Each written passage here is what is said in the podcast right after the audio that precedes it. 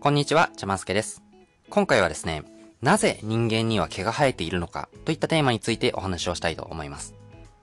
人間誰しも毛が生えていますよね。小さい子供だったとしても髪の毛が生えていますし、僕たちが大人になるにつれて、えー、胸毛とか腕毛とか、あとは陰毛とかすね毛とか、脇毛とか指の毛とか、いろんな毛が生えてきますよね。そんな風に男性にも女性にもある程度は毛が生えるっていうのが、まあ、人間だと思うんですけども、じゃあなんでこの毛って必要なんだと思いますか？他の体の器官で言うと、例えば目は見るためですよね。で、耳は聞くため、足は歩くため、歯は食べ物を噛み砕くため。じゃあ、毛は何のために必要なんでしょうか？この毛って一見当たり前のような存在に思えはするんですけど、よくよく考えてみると不思議で、なんで人に毛というものが必要なのかって僕たち実はあんまりよくわかってないってことがあると思うんですね。なので今回は、人間に毛というものが生えている理由について人類学的に解説をしていこうと思います。で、こういういわゆる雑学系の教養って聞くだけでちょっと面白いですよね。で僕はですね、こういう学ぶことの面白さとか、勉強によって世界が広がるっていうことをより多くの人に知ってもらいたくて、このポッドキャストをやってるんですよ。で、そういったことを一番伝えやすいのが、こういう雑学系のネタネタだと思います。で他にもですね、僕はこのポッドキャストの中で、え、仕事に役立つ話とか、あとは、え、睡眠の質を高める方法みたいな生活に役立つテーマについて話してはいるんですけども、え、雑学ってそういうものとはまたちょっと違うじゃないですか。こう例えばこう、なんで人間に毛が生えているのかみたいなことを知っていたとしても、仕事がめちゃくちゃできるようになったりするわけじゃないし、こう学校のテストでいい点が取れたりするってことも別にないわけじゃないですか。だけど、えこう、そういった雑学を知ることによって、え知的興奮というか、まあ、学ぶこと自体の面白さっていうのを一番感じやすいのがこの雑学だと思うんです。もう雑学って知るだけで、へえ、そうなんだっていう、なんか、湧き起こる知的興奮というか、気持ちよさがあるじゃないですか。で、まあ僕と同じ世代か、ちょっと上くらいの方だと、だいぶ前にトリビアの泉っていう、まあ、雑学紹介系のバラエティ番組が流行ったのを覚えている方もいらっしゃるかと思います。まあ、知らない方は YouTube とかで、あの、トリビアの泉ってググってみてください。で、あのトリビアの泉に、あの、平ボタンっていうシステムがあったじゃないですか。なんかこう、雑学が紹介されて、で、まあ登場しているゲストのタレントさんたちが、へーって思ったら、そのボタンを押すと、へーって音が鳴るみたいなシステムがあったと思うんですけども、この、へーっていう感じ、そういうことなんだっていう、この興奮感が、学ぶこととか勉強することの最大の報酬だというふうに僕は思ってるんですね。なので、今日もそういった学ぶことの楽しさっていうものを知っていただくためになぜ人には毛というものが必要なのかといったテーマで話していこうと思います。ぜひ最後まで聞いてください。この番組ではこんな風に日常生活のためになるような話を毎週お届けしています。ぜひ番組の定期購読をお願いします。ということで、えー、今日お話しする内容は大きく3つあります。1つ目が、毛の持つ3つの役割について。毛というものは3つの役割があるんですね。で、2つ目が、なぜ毛が生まれ、そして失われていったのか。まあ、人間って他の哺乳動物に比べて毛が圧倒的に少ないと思うんですね。例えばクマとかって全身にびっしり毛が生えていますけど、人間ってそんなことないじゃないですか。そんな風に、なんで、え、人間っていうのはこんなに毛が少ないのかっていうことを考えることで、え、毛の持つ本当の役割っていうものが見えてきますと。で、三つ目の、え、話が人間にとっての毛の意味というところで、え最後締めたいと思います。まずは、えー、毛の持つ3つの役割についてお話をしていきたいと思います。まあ、人間以外にも、えー、あらゆる動物に毛が生えていると思うんですけども、こう、人間だけではなくて、生物全体にとって、毛っていうものはどういう意味があるのかっていうことについて、えー、3つの役割をご紹介していきたいと思います。えー、まず1つ目の毛の役割が、感覚器官です。感覚器官。つまり、毛によって外部からの刺激を感じ取ることができるんですよ。こういう外部の刺激を感じ取る毛のことを感覚網って言ったりするんですけど、そんな風にセンサーの役割をするっていうのが、えー、毛の持つ役割の一つなんですね。例えば、僕たちが真後ろから誰かに髪の毛を触られると絶対わかるじゃないですか。あ、今触られたなって。で、こんな風に気づくことができる。自分の視界には入っていない人間から髪の毛を触られたことを気づくことができるのも、この毛というものが感覚器官の役割を果たしているからなんですね。あとは夏だとこう自分の腕に蚊が止まった時にこう気づいてパンって顔払いのけたりすることがあると思うんですけども、こんな風に蚊が腕に止まった時に気がつくことができるっていうのも腕に毛が生えているっていうことが役に立っているわけなんですよ。これはですね、実際の研究でも判明していることで、例えば2011年に発表されたシェフィールド大学の研究でも、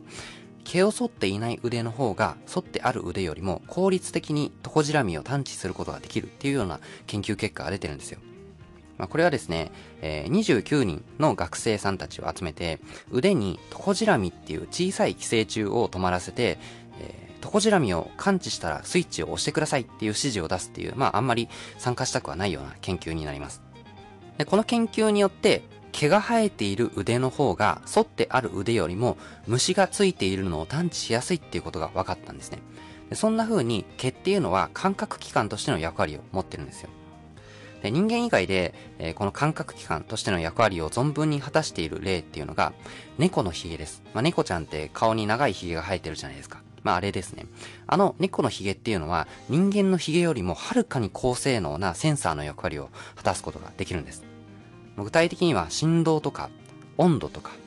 湿度までを敏感に感じ取ることができるっていうことが分かっています。で昔からのことわざで、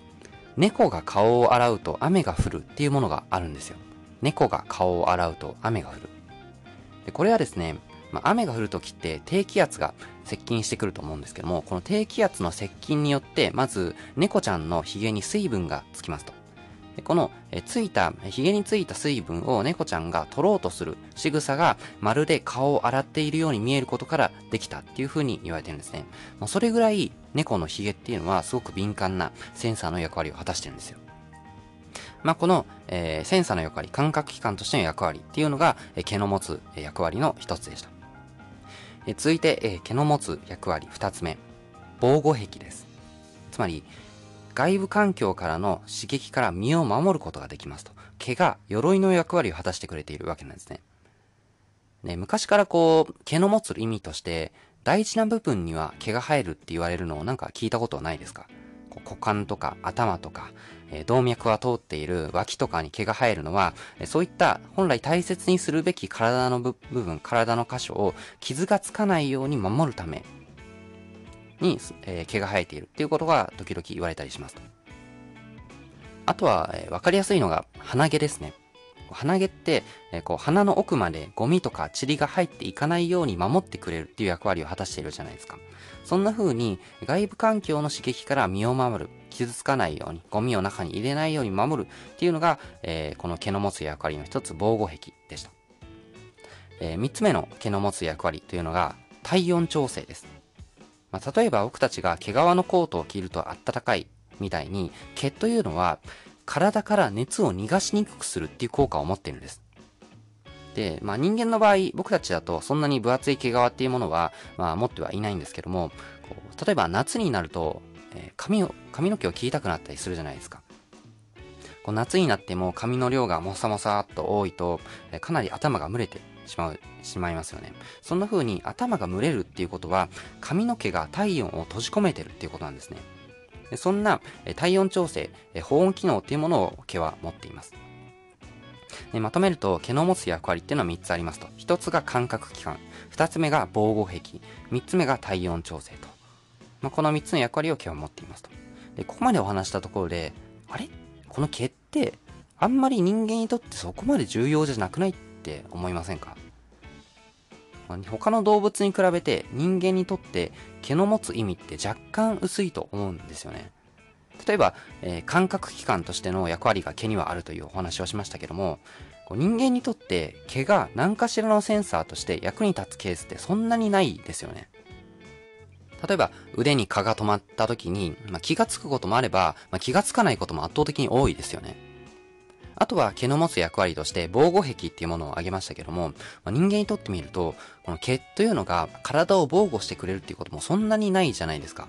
例えば、えー、髪の毛がちゃんと生えていたとしても、こう廊下の角とかに頭をぶつけたら普通に頭を切ったりするじゃないですか。まあ、僕も小学校の頃、あの、走り回っていて、廊下の角に頭をぶつけて2針縫ったことがあるんですけど、そんな風に毛が体を傷つけないように守ってくれるっていうようなものでも人間にとってはそんなことはないじゃないですか。あとは、まあ、三つ目の役割ですよね。体温調整。体温調整って言っても、結局人間の場合、毛ではなくて、服を着たり脱いだりとかして体温調整をしますし、あとはエアコンとかストーブとか、まあ、扇風機とかで体温調整するので、実は人間にとって毛ってあんまり意味がないんじゃないの？っていうのがここで言えるわけなんですよ。なので、本当に考えるべきなのは、なぜ人には毛が生えているのかではなくて、なぜ人の毛は他の哺乳動物より少ないかなんですよ。言い換えると、なぜ毛というものは生まれて、そして進化の過程で失われていったのか。これを考えることによって、毛が持つ本当の価値っていうものが見えてきます。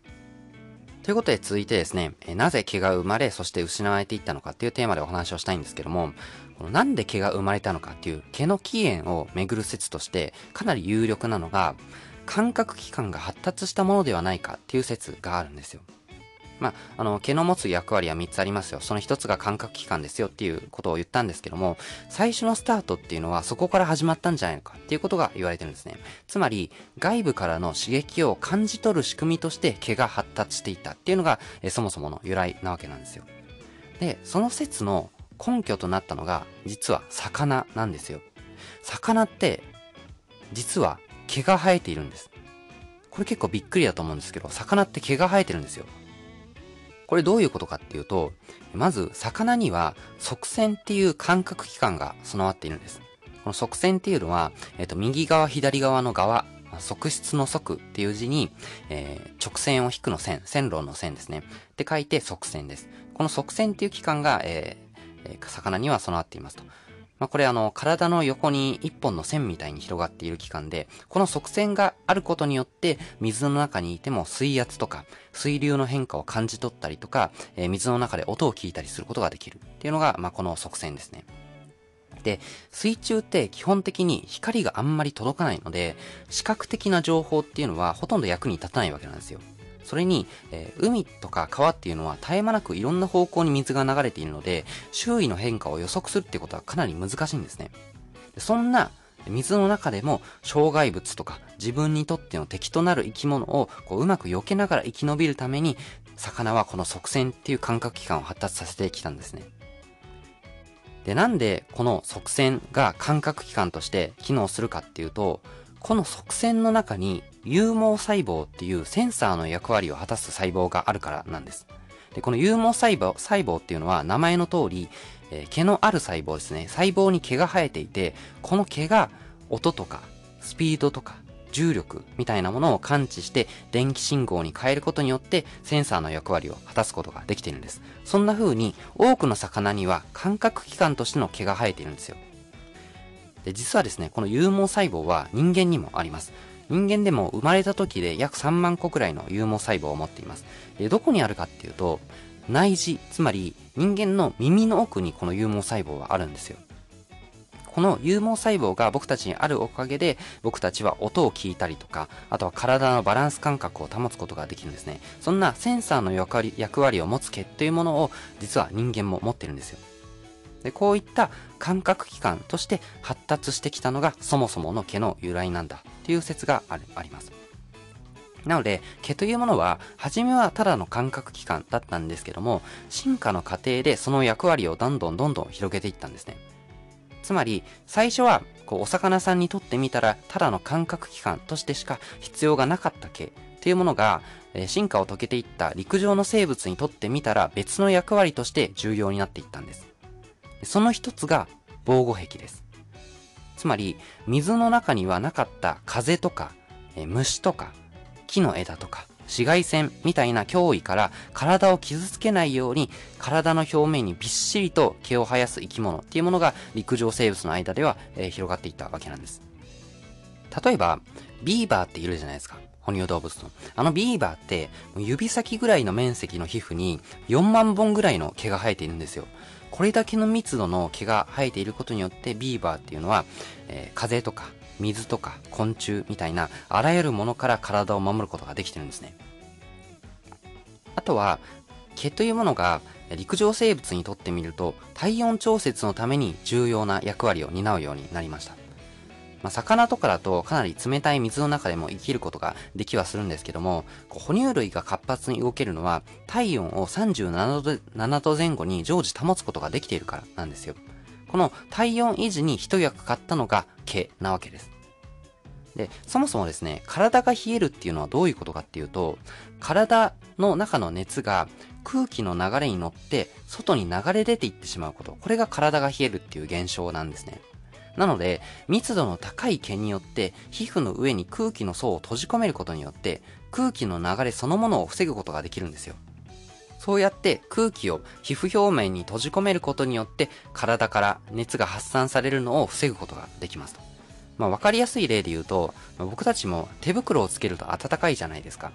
あれはなんでかっていうと、手袋の中の空気、つまり手の周りの空気っていうものが手袋によって外に逃げないようになっているので熱を閉じ込めることができているわけなんです。それと同じで、あらゆる哺乳動物に生えている密度の高い毛が人間でいうところの手袋とかコートみたいな役割を果たすことによって、熱がですね、この毛の壁っていうものを通り抜けて、皮膚表面から外へも移動できないし、外から皮膚表面へも移動することができないようになっているわけなんです。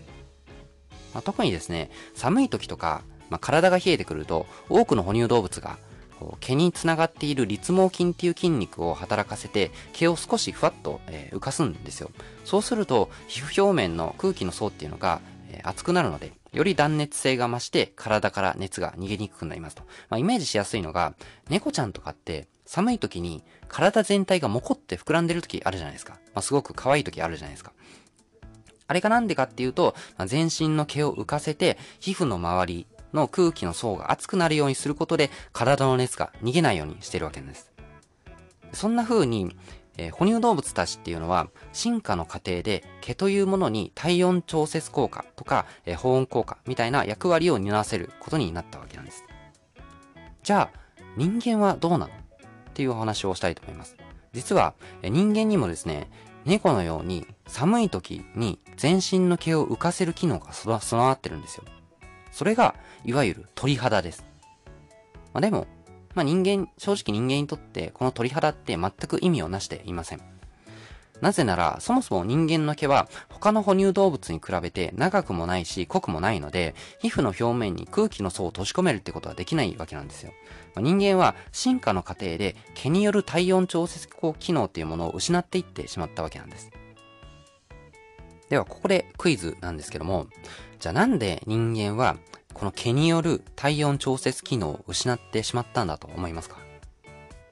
もうなんか僕たち人間も、例えば猿とかチンパンジーみたいに別にケムクジャラでも全然いいじゃないですか。というかむしろケムクジャラの方が冬の寒さを乗り切れたりとかかなりメリットが多いように思えますよね。でも人間はちゃんと理由があって進化の過程でこの長い、長くて濃い毛っていうものをどんどん捨ててきたわけなんですよ。で、それがなんでかっていうと、実は脳を守るためなんです。人間が持つような大きくて高性能な脳っていうものは、実は熱に非常に弱いんですね。具体的には人間の脳って体温が40度になると熱中症になってしまって42度になるともう脳死状態になってしまうんですね。それぐらい人間の脳っていうのは他の動物の脳よりも圧倒的に熱に弱いんです。にもかかわらず、人の先祖っていうものは狩りをして生き延びなければいけないので、日中に一生懸命動き回る必要があったわけなんですよ。で、脳組織の温度っていうのは、深部体温っていう体の芯の温度、体の内側の温度で決まるんですけども、こう炎天下の中、もう全速力でマンモスとかイノシシとかを追いかけてたら、ガンガン深部体温が上がっていってしまうじゃないですか。で、この狩りによって、え、高くなりすぎた深部体温を下げるには、皮膚から熱を放散するしかなかったんですね。なので、人間は全身の濃い毛っていうものを捨てざるを得なかったわけなんです。で、他の哺乳動物だと毛によって体温を維持する、体を温めるっていうことをやるんですけども、えー、人間の場合だと毛を減らすことによって脳を冷やそうとしたわけなんですよ。そうやって全身の毛をどんどん減らしたことによって人間は大きくて高性能な脳を発達させることができたんですね。とはいえ、冬になるとやっぱり寒いので、凍死しないように体を温めなくてはならないですよね。ま、他の哺乳動物とかだと、えー、長くて濃い毛によって体の熱を逃がさないようにすることができるんですけど、人間の場合はこの毛を持たないので、別の方法で対策を打たなければなりませんと。で、我々人間の祖先たちは、毛を捨てたことで発達した脳によってどうすれば体が冷えないようになるのかっていうのを頭を使って知恵を絞ったわけです。で、頭を使ったことによって、例えば火を使いこなしたりとか、あとは戦略的に狩りを行って仕留めた獲物の毛皮を剥いで服を作ったりした。ということで、そういった文化が育っていったわけなんですね。そんな風に人っていうのは毛を捨てることによって脳を発達させて、そうやって発達させた脳で毛がなくても生き延びる方法を見つけてきたわけなんですよ。なので、現代の僕たちは他の哺乳動物と比べるとはるかに少ない毛でも生きている、生きることができているわけなんです。ということで最後のテーマなんですけども、じゃあ人間に残された毛の役割って何なのかっていうお話をしたいと思います。僕たちは進化の過程で、もともと必要だった毛というものをじゃんじゃんじゃんじゃん捨ててきたわけなんですけども、でも一部残っている毛もあるじゃないですか。例えば僕たちってみんな髪の毛が生えていますし、まあ男性だと髭が生えたりとか、まああとは、えー、胸とか腕とか指とか足とか毛が生えるじゃないですか。それってなんでなの？っていうお話を、えー、したいと思います。ただですね、えー、正直ここについてはあんまりよく分かっていないっていうのが、まあ、本音のところで、結局ですね、進化の名残で一部の毛が残ってしまっているだけで、特に毛に意味とか役割なんてものはないんじゃないっていうような考え方もあったりします。ただ、一部の毛に関しては、防護壁としての役割を果たしてくれてるんじゃないっていうような説を唱える専門家もいます。まあ、具体的にはですね、え皆さんまつげが生えてるじゃないですか。このまつげっていうものが、え短くて、硬くて、目の表面から外に向かってカールしているのがなんでかっていうと、目に入る塵を最小限に抑えるためだっていうふうに言われています。まあ、そんな風な防護壁の役割っていうものになっていますと。あとは、顎ひげですね。顎に生えるひげというものが、硬くて縮れてもじゃもじゃしているのは、外傷とか、冷たい風とか、強い光から皮膚を守るためだというふうに言われています。まあ、あとは最初の方で例として挙げた鼻毛とかもそうですけど、こういった一部の毛に関しては体を守るための機能を果たしてくれているんじゃないのっていうような説があります。で、もう一つ、人間の毛の役割で面白い説がありまして、毛によって匂いを発散するためっていう説もあったりします。これどういうことかっていうと、まず脇とか股間に入る毛の根元には、アポクリン腺っていう性ホルモンによって誘導される分泌物を出す器官がついてるんですね。つまり、異性を引きつけるためのフェロモンっていうものを毛の根元から分泌させますと。さらに、そのフェロモンを短くて縮れた脇毛とか陰毛にまとわりつかせることによって、効率的にこの匂いフェロモンを発散させることができてるんじゃないのっていうような説があったりします。とはいえですね、実は現段階だと、そもそも人間にこの異性を引きつけるフェロモンなんてものがあるのかどうどうだっていうところから結構疑問視がされていたりするので、まあ、信憑性は微妙な説だとは思います。まあ、だってあ、皆さん考えてみるとすごくわかりやすいと思うんですけど、異性の脇の匂いとか股間の匂いが好きですもうそういった匂いに惹かれちゃいますみたいな人って結構少数派じゃないですか。どちらかというと。なので、まあ、現実的に考えると人間にとっての毛の役割っていうのはまず体を守るための防護壁ですと。そして、あとはただの進化の名残で残っただけであるということが今回の結論になります。ということで今回は、なぜ人には毛が生えているのかといったテーマでお届けをしました。ぜひ、あなたの周りの人にも教えてあげてみてください。他にもですね、こういうためになるようなお話を毎週月曜日に配信をしています。番組の定期購読に登録することで新しいエピソードの配信をチェックすることができます。また聞きたいなと思っていただけたらぜひ登録してみてください。やり方はですね、今 Apple のポッドキャストアプリで聞いている方は購読ボタンから、Spotify で聞いている方はフォローボタンから、Google のポッドキャストアプリで聞いている方は定期購読ボタンから無料で登録することができます。また Twitter もやっていますので、番組の概要欄からぜひフォローしてください。では次のエピソードでお会いしましょう。お相手はちゃますけでした。